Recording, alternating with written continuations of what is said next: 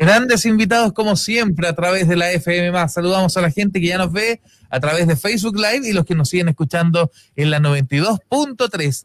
Les habíamos dicho, se los habíamos adelantado durante toda la mañana a las 11 en punto. Tenemos una cita con nuestra amiga, la psicóloga Karin Mancilla Canelos, que está con nosotros ya a través de la señal virtual. ¿Cómo está, Karin? Bienvenida a la radio. Buenos días.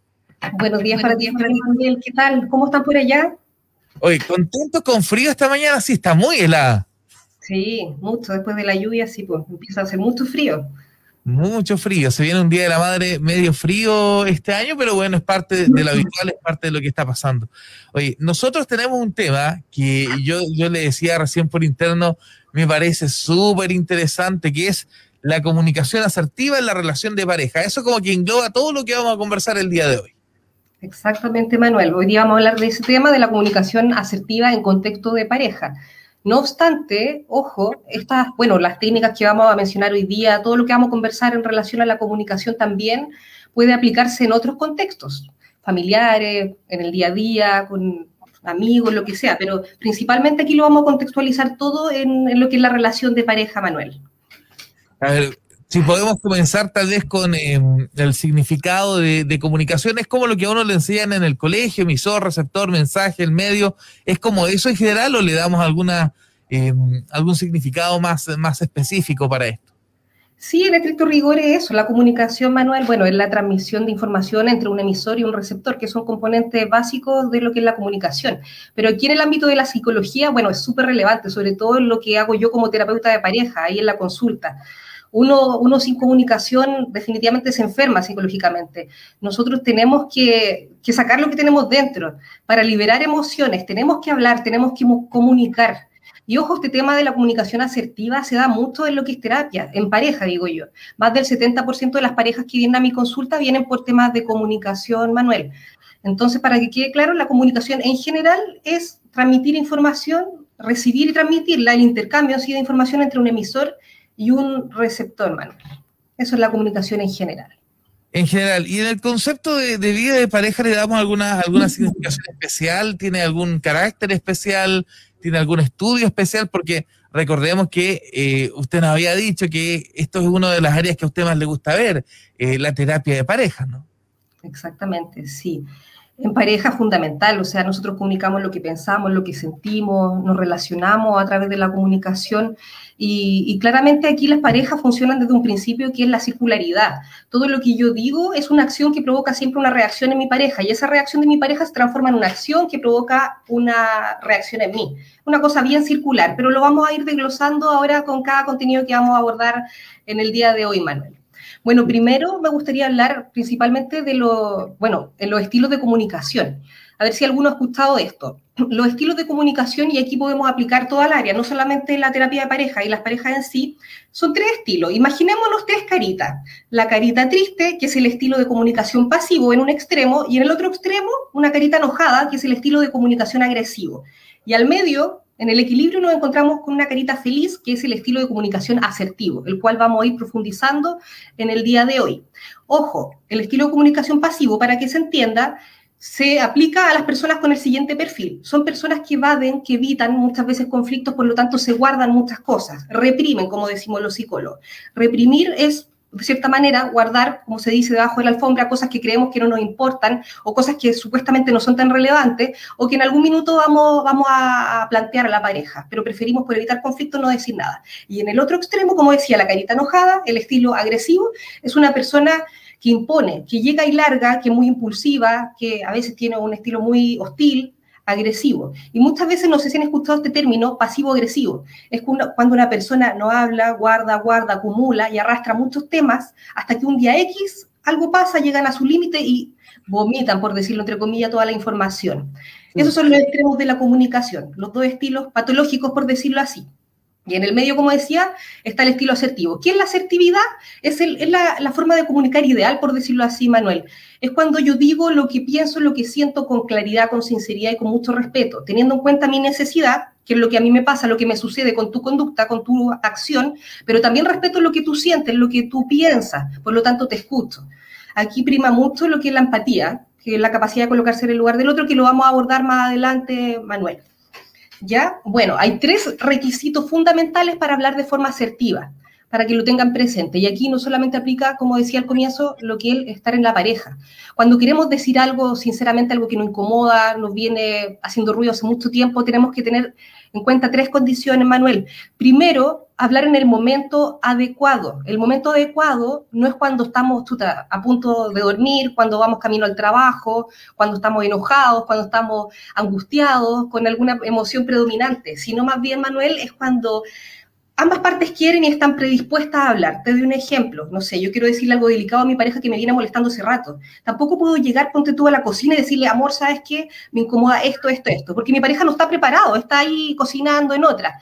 Yo debo decir, ¿cómo, cómo lo debo plantear? Amor, ¿sabes qué? Me gustaría conversar contigo un tema. No sé si tendrá unos minutitos ahora o puede ser en la tarde. La idea es prepararlo psicológicamente, predisponerlo y que ambas partes, como decía, estén predispuestas, estén preparadas abiertas al diálogo. Eso es lo primero. Lo segundo, el segundo requisito para que nos comuniquemos de forma correcta, asertiva, es escoger un lugar, un lugar ideal donde no hayan distractores, donde no haya ruido, que yo sé que aquí en este contexto de pandemia es complejo, sobre todo cuando uno vive en casita chica, hay niños, es muy difícil encontrarlo. Hay parejas que de repente han tenido que conversar cinco minutos en el baño, una cosa muy compleja.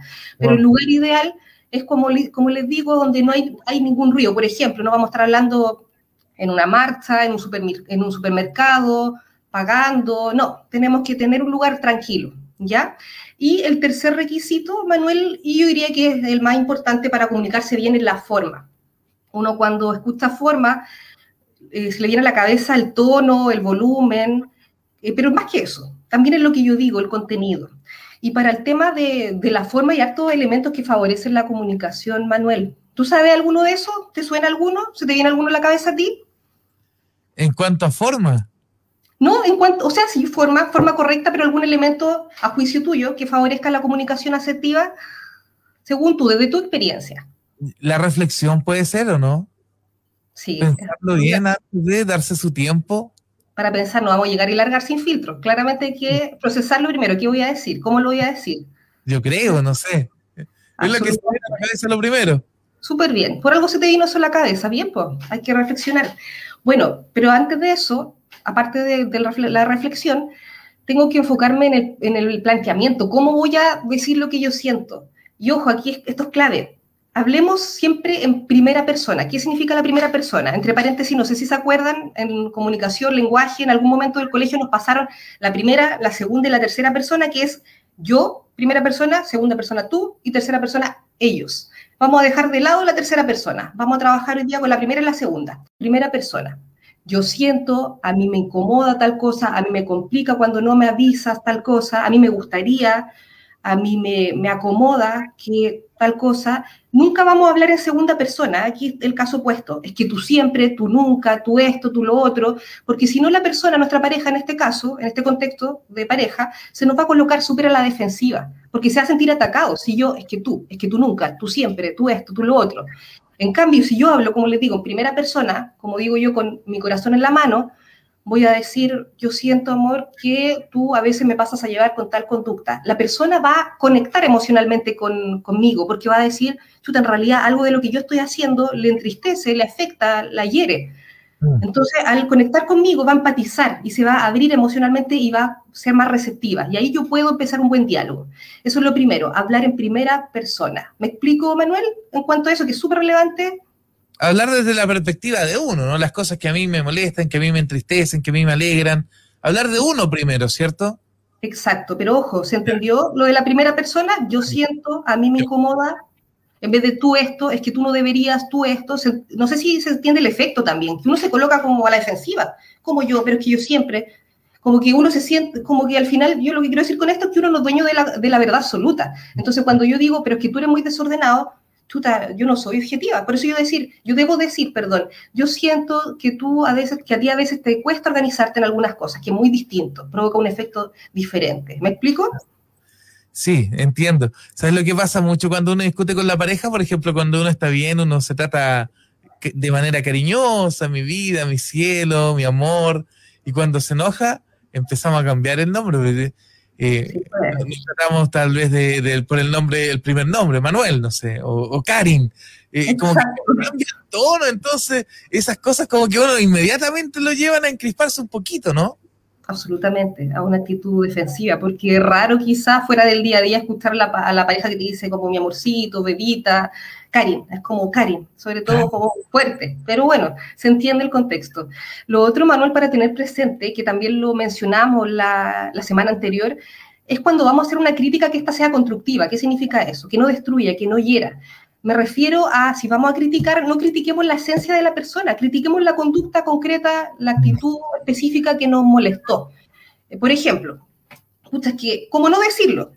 Tú eres muy gritona, tú siempre gritas, en vez de decir, o, por ejemplo, disculpen, tú eres muy gritona, volviendo al ejemplo, siempre gritas, o tú eres súper enojona, eres mañosa, en vez de decir, amor, siento que te enojas con mucha facilidad ante ciertas, ante ciertas situaciones, perdón. Siento que gritas mucho cuando los niños desordenan, que no es lo mismo de criticarla a ella o a él, lapidarla, que tú eres esto mediante etiquetas, mediante categorías, que tú eres flojo, desordenado, mañoso, enojona, etc. Súper importante eso, Manuel, no criticar a la esencia de la persona, criticar la conducta concreta, ¿ya? Porque si no la persona nuevamente se nos coloca a la defensiva, como que la estamos atacando. El otro, bueno, otro factor que facilita mucho la comunicación asertiva en todo contexto, y aquí me voy a salir un poquito, además de la terapia pareja, Manuel, es el hacerse cargo, el responsabilizarse, que es algo complejo. A la mayoría de las personas nos cuesta hacer autocrítica, hacerme a culpa. Uno tiende de forma automática a culpar al otro, a ver cómo el otro contribuyó a que esta relación esté deteriorada. Nos cuesta ver cómo uno contribuyó, porque en el fondo, perdón, sin querer, uno se victimiza muchas veces, uno justifica sus errores, culpa o minimiza, le baja el perfil. Porque ¿para qué estamos con cosas, Manuel? Nadie quiere dormir con cargo de conciencia, nadie quiere sentirse el culpable de que mi relación esté en crisis. Es como una defensa automática que tenemos las personas, nos victimizamos con facilidad, pero claramente así no vamos a llegar a ningún lado. Si en una discusión, en una pelea de pareja, en una crisis, volviendo a este contexto de relación de pareja, ambos tenemos responsabilidades, aunque sea un 1% que pueda tener yo y el otro un 99%, puede ser distribuido como la responsabilidad. Por lo tanto, hay que ver cómo contribuimos, porque como decía al comienzo, esto de las parejas es acción, reacción. Y ese efecto en a provocar otro y así va creciendo y agrandándose todo este conflicto. Entonces ahí hay que hacerse cargo. Eso es lo primero. lo otro la tolerancia, una típica palabra que se manosea mucho en relaciones de pareja, que es la tolerancia, aceptar, aceptar diferencias, no somos iguales, Manuel, cada uno un universo, tenemos distintas crianzas, creencias, valores, entonces de repente hay personas que, por ejemplo, desde chicas no las criaron con un trato eh, afectuoso físicamente, no son buenos para andar diciendo te quiero, te amo, abrazando, tocando, y es parte de su funcionamiento eh, para expresar el cariño, ellos lo expresan de otra manera, por ejemplo, eh, preguntándonos cómo te sientes, cómo amaneciste hoy día, si a mí me gusta, no sé, soy fanática de la Coca-Cola, mi pareja me compra, siempre me tiene ahí el refri Coca-Cola, es una forma de querer, pero la forma convencional que todos esperamos muchas veces es que me digan te amo, que me abracen y todo. Entonces hay que aceptar, hay que ser tolerante a las diferencias en ese sentido de cómo funcionan las personas. Hay, gente, hay, hay cosas que no vamos a cambiar en la otra persona, pero sí podemos corregir y mejorar, que es diferente, ojo con eso porque uno también es reacio muchas veces a que tú también quieren cambiar, quieren cambiar mi esencia, no es que te quiera cambiar, quiero que, mejoremos juntos. ¿Me explico? Yo, voy, siguiendo, ¿ah? voy siguiendo porque uno, uno quiere aprender, pues si uno cuando está con alguien quiere que eh, ser feliz y que la otra persona sea feliz también, pues no, no es la idea de andar a pelear siempre, yo creo. Absolutamente, sí. Y lo otro, Manuel, que ocurre mucho, uno cuando está discutiendo con la pareja, volviendo a ese contexto, uno suele traer a colación cosas de uf, años, de mucho tiempo, y no es sano. Yo no digo que eso haya que hacerse loco, pero ya habrán otras instancias para conversar bien cosas, detalles de antes. Hay que enfocarse en el presente. Cuando vamos a tener una conversación, que más adelante lo vamos profundizar cómo conversar bien, en detalle, con técnica y estrategia, hay que, hay que enfocarse en el presente, en, lo que a mí me pasa ahora con esa situación que ocurrió antes, pero hoy día yo me siento triste, estoy desconfiada, etcétera. ¿Qué me pasa hoy día con eso? Si no, nos vamos a divagar y al final vamos a, a perder el tiempo. Lo otro, como un elemento súper importante que favorece la comunicación asertiva en pareja, Manuel, es la negociación es llegar a acuerdos, que es muy complejo en terapia de pareja llegar a acuerdos, muy complejo, porque la gente es muy resistente a ceder, Por ejemplo, si mi pareja está acá, para graficarlo, y yo estoy acá, no se trata que yo espere que él baje completamente. Él baja un poquito, yo subo otro poco. Los dos tenemos que ceder. Los dos tenemos que ver, a ver, ¿qué puedo hacer yo para mejorar la dinámica, la relación de pareja? ¿Y qué puedes hacer tú? Insisto aquí en el mismo principio, acción-reacción. Mejoro yo, mejoras tú. Las relaciones son espejos, son, aplican el efecto espejo. ¿Me, explico con eso? Circularidad, como decía Manuel. Bueno, esos son los elementos que, principales que favorecen lo que es la comunicación asertiva en pareja, Manuel. Vamos con lo contrario, por los elementos que perjudican la, la dinámica de pareja, la comunicación. Lo contrario de los primeros dos elementos que mencionaba, hablar en segunda persona, es que tú siempre, tú nunca, tú esto, tú no sabes hacer tal cosa, obviamente la persona se me va a colocar muy reactiva y defensiva criticar también la esencia, como decía la persona. Tú eres así, como que ya nada que hacer contigo, no va a cambiar, es lo que te expreso con mis palabras. Y eso uno lo hace a través de etiquetas, etiquetas, categorizaciones, lo que mencionaba antes, es que tú eres flojo, que tú no tienes idea de esto, como tan tonto. A veces uno, uno entra en la agresión psicológica mediante las descalificaciones. Súper importante eso, no etiquetar, ojo, hablemos de las actitudes, me molesta cuando desordenas tanto la pieza, pero no que sea desordenado, porque la otra persona descansa inconscientemente en esa, etiqueta y va a seguir con el mismo funcionamiento. Pucha, soy desordenado, como que inconscientemente me permito ser desordenado, porque ya me tienen tildado de desordenado aquí en la familia. Y a veces uno, uno no lo es, pero uno ahí, ahí se lo cree todo el rato. Otro elemento clave, Manuel, en la, bueno, clave para no, no hacerlo, que perjudica absolutamente la comunicación es la minimización, minimizar. Minimizar es bajarle el perfil a algo. Por ejemplo, a, la otra, a lo que siente mi, pareja. Por ejemplo, cuando uno le dice a la, a la, señora o al hombre, oye, pero si eso ya pasó hace tanto tiempo y por eso vamos a pelear, ¿y cómo le das tanto color? No seas cuático, no seas complicado. Oye, si una tontera, una pequeñez, no agrandemos las cosas. ¿Qué vamos a lograr con eso, Manuel? Que la persona se bloquea absolutamente, estoy invalidando lo que la persona siente. Terrible. Entonces, yo no digo que estés de acuerdo con lo que siente o cómo siente tu pareja, lo que siente, pero sí valídalo, valídalo, acéptalo, acéptalo. Eso, ojo, mi pareja se puede enojar mucho por lo que él quiera, pero eso no le da derecho a hacerme daño, pero en su fuero interno tiene el derecho por de enojarse por esto, por esto, que no es un motivo para mí, para enojarme, pero no por eso lo voy a invalidar. Pero ya, y por eso vamos a pelear, si a mí me dicen eso, más me voy a enojar, lógico. Entonces, ¿cómo sería la respuesta correcta? Amor, entiendo que esté enojada por este tema, pero yo no estoy de acuerdo, no lo comparto. Y me cuesta entenderlo porque a mí no me pasa. No decir, ya, no le dis color, pues no, no, no es para tanto. Obviamente eso lo que a cualquiera, pues, ¿sí o no? Sí, y va mucho también tal vez los consejos de los amigos, de la amiga. Cuando uno está en pareja y dice, mira, ¿sabes qué me molesta esto? O hagamos esto, qué sé yo y, la persona trata de validar eso o, de, consultarlo con una amiga, con otra persona, y dice, no, pues es una tontera. Y, resulta que, claro, para la otra persona es una tontera, pero para la pareja que se lo está planteando, quizás no es una tontera, es importante, ¿cierto? Y ahí va como también la pareja quizás toma esto y lo convierte en algo de que pueda servir, ¿no? Que pueda mejorar y establecer una relación más sólida. Exactamente, Manuel, sí. Ni yo como psicóloga, como profesional del área de la salud mental, tengo un manual que diga esto es digno de que tú te enojes mucho, esto es un motivo muy grave y esto es una estupidez, no te vas a estar enojando por esto. No hay. Como digo, cada persona es un mundo y tiene el derecho de enojarse, de angustiarse por lo que quiera. Pero insisto, si nos enojamos por lo que queramos, eso no nos da derecho hacer daño. Podemos querer, no sé, ahorcar a nuestro jefe y no por eso lo vamos a hacer en otro contexto, ¿cierto? Y, lo que dices tú es clave, pues los amigos. Los amigos no son objetivos con uno. La familia, los amigos, a ver, son, son redes de apoyo súper importantes para, para desahogarnos, para hacer catarsis, pero los consejos que nos den, aunque sean muy bien intencionados, no son objetivos, aunque lo quieran. Siempre van a haber sesgos, interferencia en su discurso, en su opinión. Y ahí yo, nuevamente, Manuel, recomiendo el tema de ir a terapia. Sí o sí, un psicólogo no, te, no, no se va a sesgar, te va a hablar desde afuera es lo mejor y nos sirve también para hacer catarsis.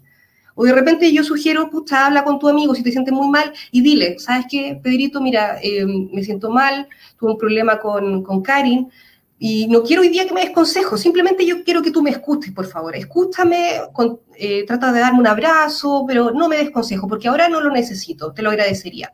Y ahí no nos confundimos porque a veces los consejos nos dejan peor, más confundido y al final me bloqueo y no sé qué hacer, pues. por, ejemplo, el tema de los calcetines, que es muy frecuente en los hombres, la gente que vive junta. El, hombre acostumbra a dejar los calcetines en el baño y los retira del baño cuando los va a lavar nomás, pero pueden estar tres días ahí tirados. Entonces, a lo mejor, por, estoy poniendo un ejemplo, a lo mejor para, para su pareja, para la mujer o para el otro hombre que esté con él que sea su pareja, eso es terrible, ¿cierto? Y se enoja mucho por eso. Y el otro le dice, no, pues si son calcetines, no, pues si no, no se está derrumbando la casa. Pero para la persona que lo plantea es algo importante.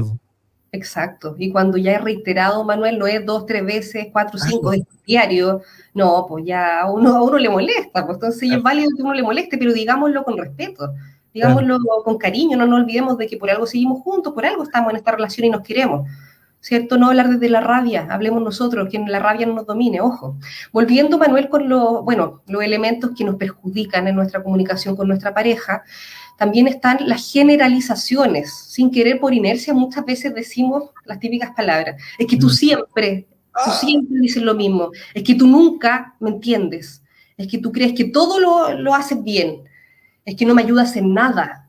Ojo, tú siempre llegas tarde. ¿Cómo va a ser que el 100% de las veces haya llegado tarde, digo yo? Entonces ya obviamente eso, chuta, me, me coloca también la defensiva, pues como que me están atacando, pues. Y yo voy a colocar así como con, un escudo y con una flecha. Voy a defenderme con el escudo y voy a atacar con la flecha, porque me están atacando, siento yo. No es 100% de las veces, ¿cierto? Ojo con eso. Otro elemento, Manuel, es son las expectativas, lo que yo espero de mi pareja. Y aquí, uff, aquí esto está muy presente en la mayoría de las parejas que acuden a terapia. Porque yo muchas veces inconscientemente, no siempre conscientemente, espero que mi pareja actúe, funcione como yo funciono, como yo actúo. Y si no ocurre eso, yo me frustro mucho, lo cual me provoca eh, molestia, enojo, y eso lo canalizo mal, lo manifiesto mal a través de rabia y discusiones con la pareja. Insisto acá, somos personas diferentes, eh, estamos criados de otra manera, entonces no podemos esperar que ni siquiera los gemelos son, funcionan igual. Entonces, las relaciones de pareja, siempre digo, son las más complejas, más que las relaciones de padre-hijo, hermano, es la más difícil que hay. Entonces, es normal que uno, uno se equivoque, pero aceptemos que la persona es distinta. Por ejemplo, no sé si para mí es súper importante celebrar los meses, cada mes que cumplimos juntos. Y si mi pareja no lo hace, chuta, no, me voy a enfurecer y voy a, no, pues no, no, está bien decirlo, digámoslo, ¿sabes qué? Me, me gustaría, si se puede, si no, pero a manifestarlo la persona no tiene que venir programada con lo que yo necesito o yo quiero. Yo me tengo que hacer cargo de lo que yo necesito, de lo que yo quiero, de lo que a mí me gustaría. Eh, por ejemplo, a ver, eh, uno no es lector de mentes, uno, uno no puede, aunque lleve años, años en una relación, uno no puede adivinar lo que el otro siente, lo que el otro quiere, uno tiene que decirlo, aunque sea algo obvio para, otra, para uno. Tenemos que decirlo, todo lo que me incomoda, lo que me da celos, sin miedo al juicio del otro. Por eso ahí está la relación del otro, ahí está la, otra persona, de que tampoco va a juzgarme si yo digo, puta, ¿sabes qué? Me da desconfianza cuando te juntas con tal persona. No, no significa que, no te, que te va a dejar de juntar, pero ya yo decirlo me provoca también más tranquilidad, más calma y, y más confianza se va a dar en la otra persona, ya sabes. Por lo tanto, pucha, quizás si esa persona para mí una amenaza, trata de transparentar algunas cosas, qué sé yo, no sé pero la idea es verbalizar para bajar las expectativas, súper importante. Y también, aparte de las expectativas, tenemos otro elemento que perjudica lo que es la, comunicación, que es el desprecio. El desprecio, Manuel, es una forma de violencia súper grave, es una falta de respeto, es una humillación.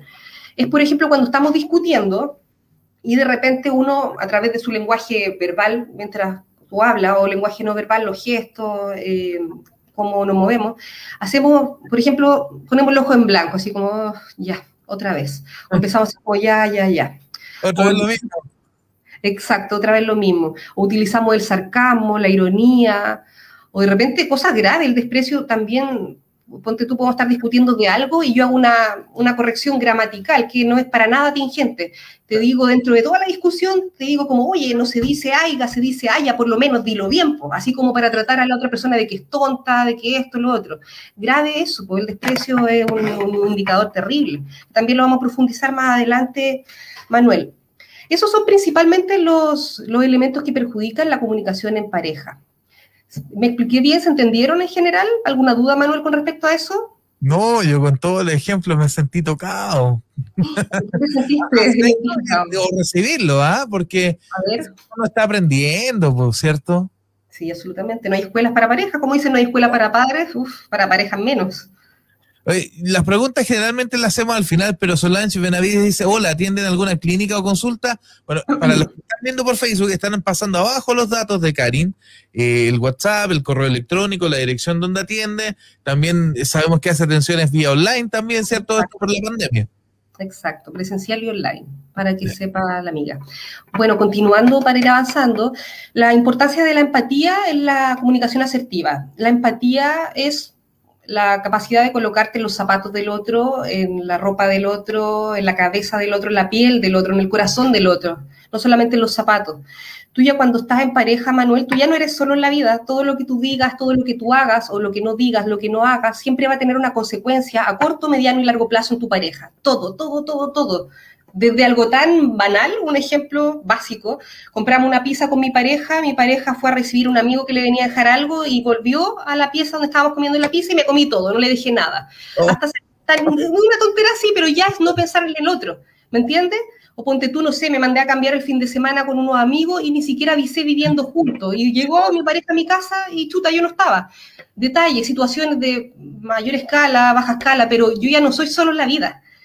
Ojo, eh, yo debo pensar en mí primero, pero paralelamente, al mismo tiempo, en la relación de pareja. Y mi pareja debe funcionar desde ese mismo principio. Primero está uno, como yo siempre he dicho, primero por casa, pero al mismo tiempo pensar en la relación de pareja. Así una relación va a andar bien.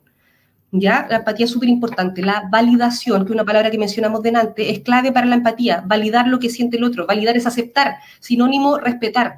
Como les decía antes, no es estar de acuerdo, no es ni siquiera a veces entenderlo, porque uno hay cosas que no va a entender. ¿Por qué a mi pareja le afecta, no sé, que yo haya movido el vaso? Quizá mi pareja asocia con el mover el vaso un trauma de la infancia, uno nunca sabe. Por eso ahí nuevamente reitero, no minimizar, ay, pero ¿por qué moví el vaso? ¿Cómo? Pero por esa tontera te voy a enojar. Por algo entonces yo debo decir, amor, entiendo, pero no te eh, entiendo, acepto que, esté, que te moleste, que te incomode, pero no estoy de acuerdo.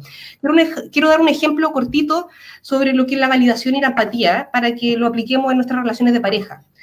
Por ejemplo, mi pareja dice, eh, Karin, oye, la, la muralla es de color azul. Esta muralla que está acá atrás mío es de color azul. Y yo le digo, a ver, pero no, pues, si esta muralla es blanca, no, ¿cómo la ve azul si es blanca? Mal ahí. ¿Cómo tenemos que aplicar la empatía y la validación? Diciendo lo siguiente, aunque para mí sea obvio que es blanca, cuando mi pareja dice, amor, eh, yo veo la muralla azul, yo debo decirle, amor, entiendo que para ti la muralla es azul, que tú veas la muralla azul, pero para mí la muralla es blanca. Lo que quiero graficar con eso es que tenemos distintas perspectivas y debemos validarlas, respetarlas, aceptarlas, no estar de acuerdo, ni siquiera entenderlas, porque a veces nos vamos a frustrar toda la vida por tratar de entender a nuestro marido a nuestra mujer. Ojo con eso. Ahora, bueno, vamos a ver brevemente indicadores o predictores de separación. Estos uh. elementos, sí. Eso es muy difícil, pero bueno, cuando uno termina una relación como que sabe que va para terminar, pero a veces la otra persona no se da cuenta, no reacciona a tiempo y a veces se hace demasiado tarde nomás. Pues este, este tema es como súper delicado, siento yo, para aquellas personas que se sienten en una crisis y que tal vez todo se está terminando. Sí, no, muy delicado. Como que a todos nos ha tocado en algún momento vivir crisis conyugal a quien no. Pero bueno, vamos a hablar, Manuel, sobre los cuatro indicadores o predictores principales de separación. Miren, aclarar, yo no digo que si pasa esto ya nos vamos a separar, pero sí, si pasa esto, si estos elementos están en medio de su relación de pareja, es una bandera roja para pedir ayuda de inmediato, para acudir a terapia de pareja. Si no lo hacemos, es muy probable que la relación se termine. Bueno, primer indicador Manuel, criticismo, la crítica, la crítica destructiva, no constructiva. Ya la crítica destructiva es la que realizamos, como decíamos delante, en segunda persona. Cuando nos criticamos mucho, es que tú siempre haces lo mismo, tú nunca cambias, tú no pones de tu parte, tú no estás enamorado, tú deberías poner límites, tú deberías hacer esto otro. Con tanta queja, tanta crítica, la relación se agota, se desgasta a corto y a largo plazo. Eso es lo primero. Lo segundo es la indiferencia. La indiferencia es cuando tomamos distancia emocional y física muchas veces de nuestra pareja. De hecho, es como, es una negligencia en términos conyugales, es, es un tipo de violencia psicológica, no por acción directamente, pero sí por omisión. No hacer nada, no mostrar interés, no mostrar atención, distancia por muchos motivos se puede dar esto. Ya creo que no es necesario para qué hablar, ya siempre lo mismo. Tengo lo que se llama psicología desesperanza aprendida. Ya no, ya lo hemos intentado mucho y esta cuestión no va para más, pero tampoco tengo el valor de terminar la relación o de sugerir buscar ayuda. El tercer indicador, Manuel, es la defensividad, que lo mencionamos delante, y se produce, como decía, por mucha crítica. También la actitud defensiva, como que siento que me van a atacar, es cuando, cuando uno ha tenido muchas discusiones, muchas crisis, muchas peleas antes. El resultado de eso, deriva de eso, la defensividad. Y hay que tener ojo porque cuando yo me siento la defensiva, automáticamente siento que la persona es la mala, la persona es la que me quiere hacer daño, él o ella es el culpable o la culpable y yo me desresponsabilizo, no me hago cargo. Siento que en el fondo, chuta, no tengo culpa, él es el que debería hacer algo, él es el que debería ir a terapia, no yo. Y el último predictor, Manuel, es un concepto que mencionamos antes, el desprecio. Y el desprecio se da en las, parejas, perdón, en las parejas más disfuncionales. Cuando ya hay desprecio, chuta, está complicada la cosa. Ahí si no hay terapia, una buena terapia, estamos sonados, como se dice. Y el desprecio, mencionando lo que decía antes, falta de respeto, humillación, violencia psicológica, descalificación, sarcasmo, ironía, ojos blancos, gestos, correcciones gramaticales, todo lo que sea desprecio es terrible, Manuel. Así que mucho ojo con eso. Manuel, quiero dar algunas, tres estrategias, tres tips o tres técnicas para las parejas que tienen problemas de comunicación. Primero, una, una, estrategia que es bien buena que se llama tiempo fuera, que es una estrategia preventiva. La idea es la siguiente, que cuando nosotros en pareja, nosotros estemos en buena, hagamos lo siguiente, hagamos un acuerdo. Oye, ¿te parece que cuando discutamos, cuando discutamos, un paréntesis, discusión no es lo mismo que una pelea, la pelea es cuando uno se pica, por decirlo así, cuando uno físicamente siente que va a decir algo de lo cual se va a arrepentir. Cierra paréntesis. Ojo, ¿te parece que cuando discutamos y cuando uno sienta, uno de los dos sienta que va a decir o hacer algo de lo cual se va a arrepentir, ese alguien, por ejemplo, si eres tú o si soy yo, va a decir tiempo fuera o va a hacer un gesto, va a tener un código, el cual va a indicar al otro de que yo, si yo soy la que siento que voy a dejar la embarrada, me voy a ir, voy a, voy a abandonar el lugar pero vamos a determinar ahora que estamos acordando esto, ahora que estamos en buena, vamos a determinar un lugar en el cual me voy a ir. Puede ser eh, el segundo piso, el escritorio, el fondo del patio, la placita de la esquina. Y me voy a quedar ahí hasta que me bajen las revoluciones y pueda volver al lugar, a la situación con la cabeza más fría para retomar el tema que nos hizo discutir y llegar casi a la pelea. El tema y la sugerencia es que la otra persona no me vaya a buscar, no me retenga, ni tampoco sienta que yo fui mal educada al irme, porque en el fondo hice el código, apliqué el código y evité una tremenda pelea. Que ojo, esta, esta técnica al tiempo fuera no es lo mismo que llegar, que mucha gente lo hace, y, me voy y dejo a mi pareja hablando sola o solo. Eso es como apagar un incendio con parafina, por favor, jamás lo hagan yo sé que lo harán con toda la buena intención de evitar un conflicto, pero en el fondo estoy invalidando, anulando a la otra persona, como ya casi que no existe. A, una, a la persona que se queda ahí la hace sentir, pero totalmente bloqueada, anulada, minimizada. Ojo con eso, pero cuando hay un acuerdo previo es espectacular. Ese es el tiempo fuera, Manuel. Segunda técnica, reunión semanal. Sugiero a todas las parejas que determinen un día y una hora para juntarse, para juntarse unos 10, 20 minutos, lo que se pueda. Sé que es difícil en esta, en esta pandemia, que todos andamos acelerados con poco tiempo. La idea es juntarse y cada uno que vaya con un papelito, con un punteo, en el cual anote situaciones pendientes, situaciones por resolver, cosas que me afectan, que me molestan, que me incomodan, que me gustaría que los, la conversáramos, que, que lo arregláramos mi pareja también va a ir con un papelito. Nos vamos a juntar frente a frente, cara a cara, y yo voy a comenzar con mi primera situación. Voy a decir, a ver, Juanito, a mí me incomoda cuando dejan las toallas tiradas en el baño. Primera persona, voy a hablar así. Es una situación que quiero que arreglemos. La planteo y doy una propuesta. A mí me parece que podríamos quizá comprar un canastito para esto. ¿Te parece a ti o quieres dar otra propuesta? La idea, Manuel, es que yo planteé mi situación de una propuesta y si mi pareja no está de acuerdo, de su propuesta y de esas dos propuestas emane una conclusión que vamos a ir apuntando, anotando en una libreta, en un cuaderno y va a quedar ahí. Después le toca a mi pareja, ya, a ver, ¿qué traes tú? ¿Sabes qué? Me incomoda hace tiempo que tú tal cosa. La idea, Manuel, es que cuando yo escuche a mi pareja, no lo interrumpa, porque a veces uno le da una ansiedad tremenda, es que ya, así como termina luego para, para decir lo que yo pienso. No, pues, no, esperemos, esperemos. ¿Cierto? Bueno, siempre quiere meter la cuchara, ¿cierto? Sí, es verdad. Sí, entonces esperamos y ahí que mi pareja hable, hable, hable y después yo, yo aclaro algún tema, pero la idea es que eh, propongamos cosas y que lleguemos a acuerdo. De hecho, es el objetivo de la reunión semanal, que hay que hacerlo una vez a la semana, toda la semana, es eh, trabajar la negociación, es hacer vaciamiento emocional, que decimos los psicólogos, que es hacer catarsis con mucho respeto, en un contexto seguro, tranquilo. Eso es la reunión semanal, que es una eh, técnica pero excelente, funciona mucho en terapia de pareja. El problema sí esta técnica que la gente a veces por dejación, no, ¿para qué la vamos a hacer ahora, filo? Si estamos bien, no es necesario, y ahí nos empezamos a relajar, empezamos mal, ojo hay que hacerla. Y la última técnica, Manuel, es la separación curativa. Esta técnica ya es como media radical es cuando la comunicación, la dinámica está muy viciada, porque hay muy mala comunicación. Ya peleamos con frecuencia, casi que nos agarramos las metas, discusiones, descalificaciones, mucho desprecio. Ahí ya tenemos que sentarnos a hablar y a determinar una pausa de la relación que es como, a ver, es como darse un tiempo, pero obviamente conservando la lealtad, la fidelidad y un tiempo muy estructurado. Ya, a ver, yo decidamos, ¿quién va a salir de la casa si vivimos juntos? ¿Va a salir tú, salgo yo? Ya, mejor sal tú. ¿Va a salir por cuánto tiempo? Un plazo, un mes, no un mes mucho. ¿Qué dices tú? Dos semanas, ya. Probemos dos semanas. El objetivo de esta técnica, Manuel, es darle un respiro a la, a la relación y es de pensar las cosas con mayor claridad, objetividad, un poquito más desde afuera.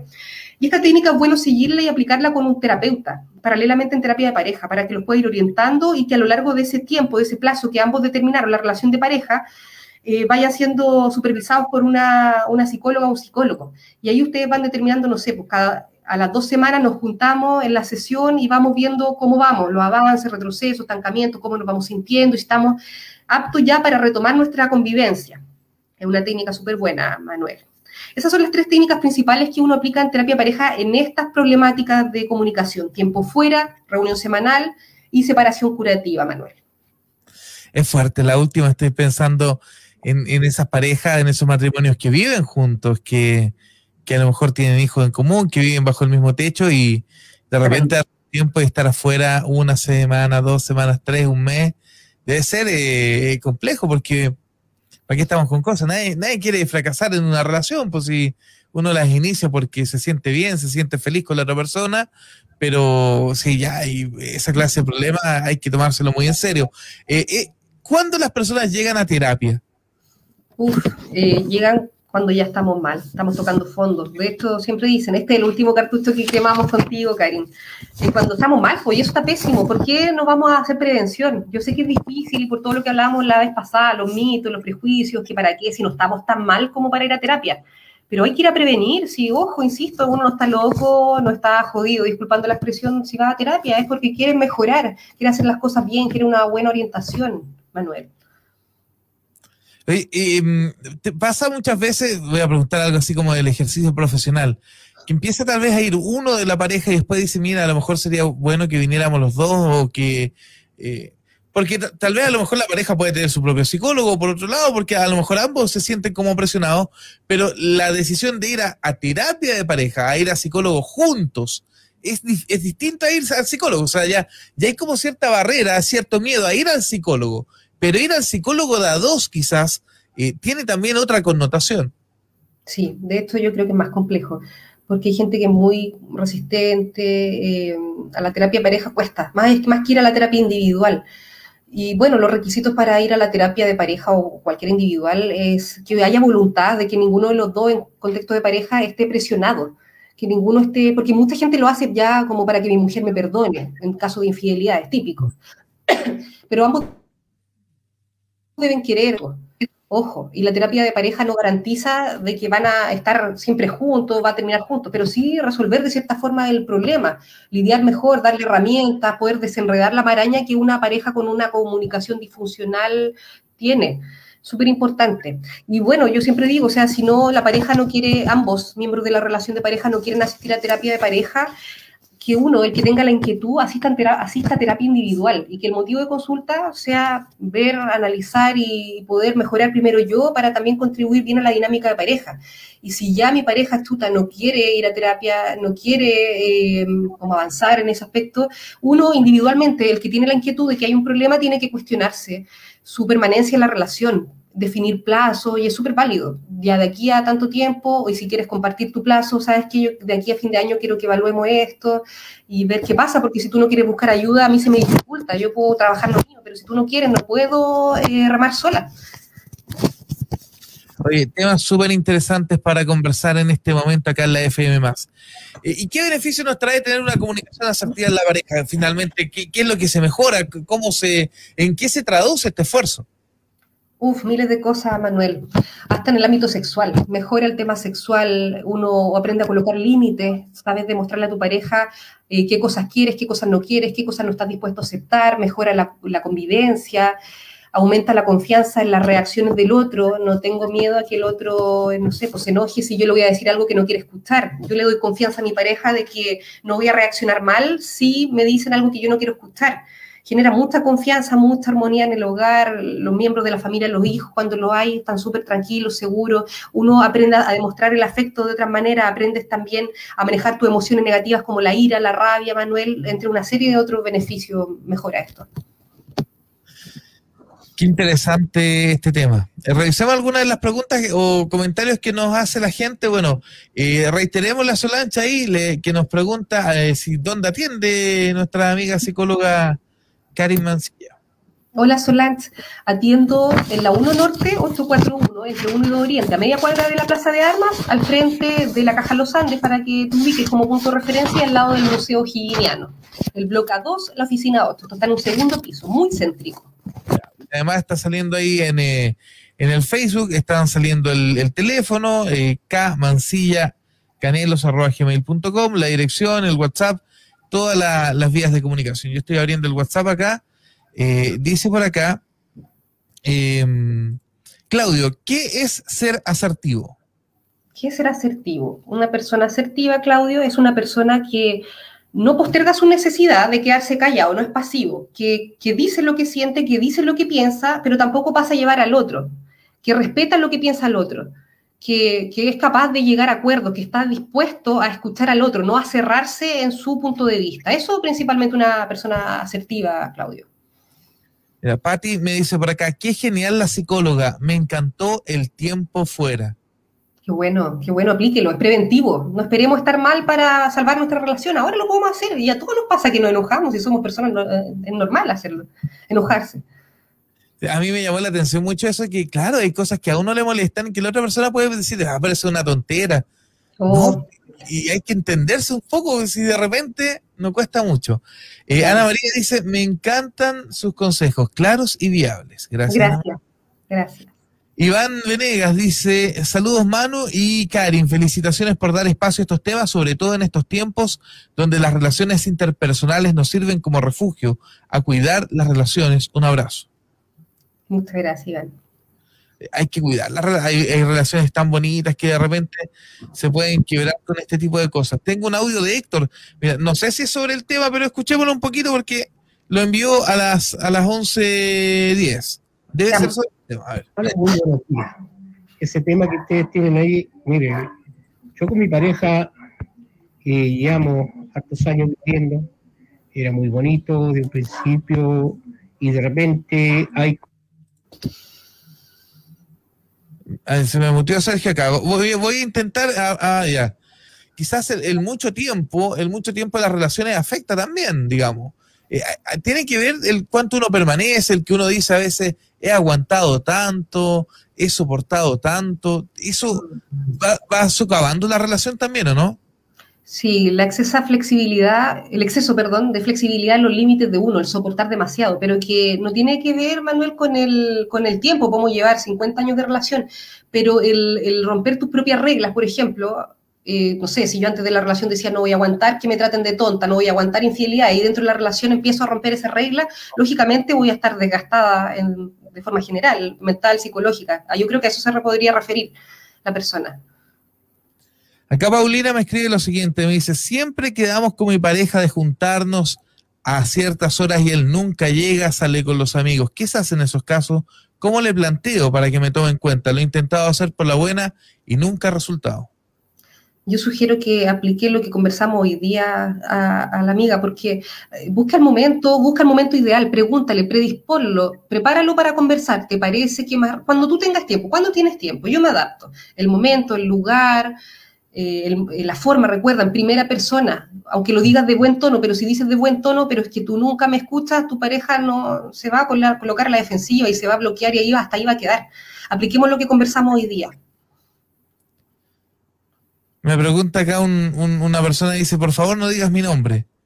¿Cómo terminar en buena con una pareja con la cual ya sabemos que no resultó? Uf, complejo. Es complejo, sí. Es como, eso me suena a mí cuando me preguntan, ¿puedo ser amiga de mi ex? Eh, a ver, en rigor, al tiro no. A largo plazo sí, pero al tiro no, es difícil, muy difícil, porque hay muchos sentimientos. Y terminar en buena se requiere mucha madurez de, ambas partes. Lo cual es complejo cegar esa madurez, porque, o sea, es complejo porque se cega esa madurez por los sentimientos que hay. Pero sí se puede terminar en buena, con una buena comunicación sí se puede, pero no ser amigos de inmediato. Eh, ¿Y, qué, mm, qué, recomienda, por ejemplo, el cortar la comunicación con una expareja o mantenerla, estar ahí todavía dando vueltas, escribiéndose, llamándose, no sé, qué será lo... Depende de cada uno, pero como en líneas generales. Bueno, si decidieron terminar de forma permanente y definitiva, yo recomiendo, pero 100% Manuel, nada de comunicación, a excepción que hayan hijos en común, y lo justo y lo necesario.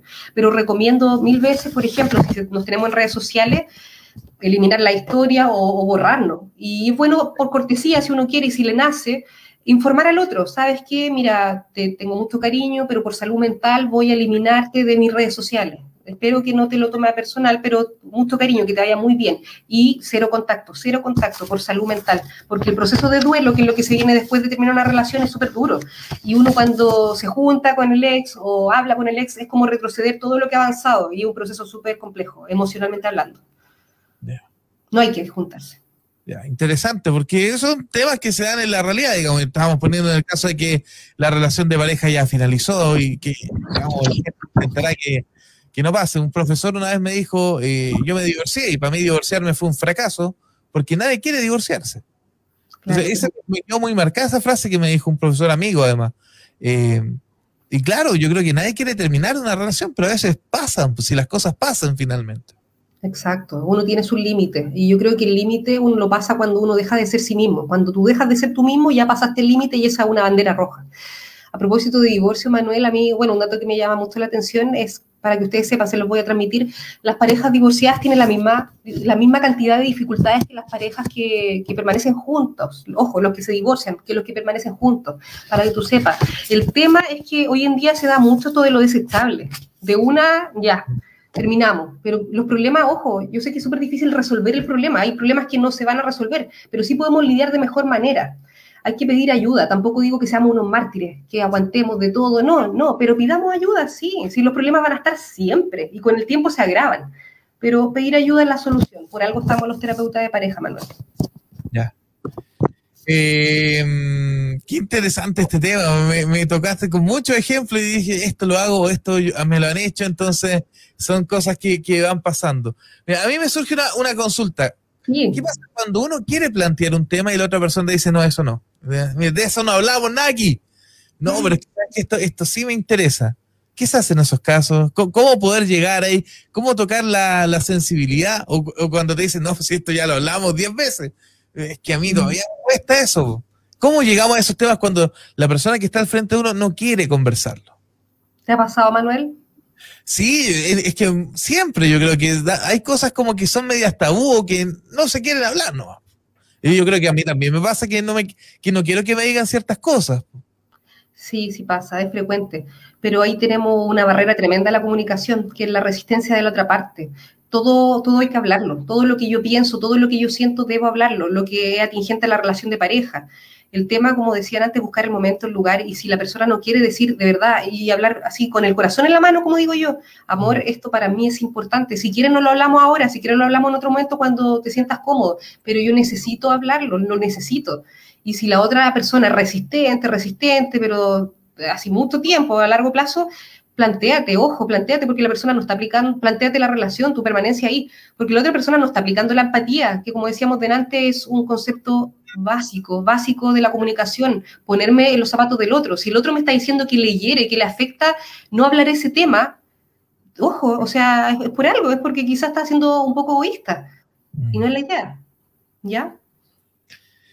Hay temas interesantes para pensarlos, para plantearlos, para conversarlo en pareja. La idea siempre es mejorar, estar bien y, entenderse de a dos. Pues, yo siempre pienso que, como decías tú, uno es primero, pero ya está con la otra persona ahí, somos parte de un mismo equipo. Exactamente, Manuel.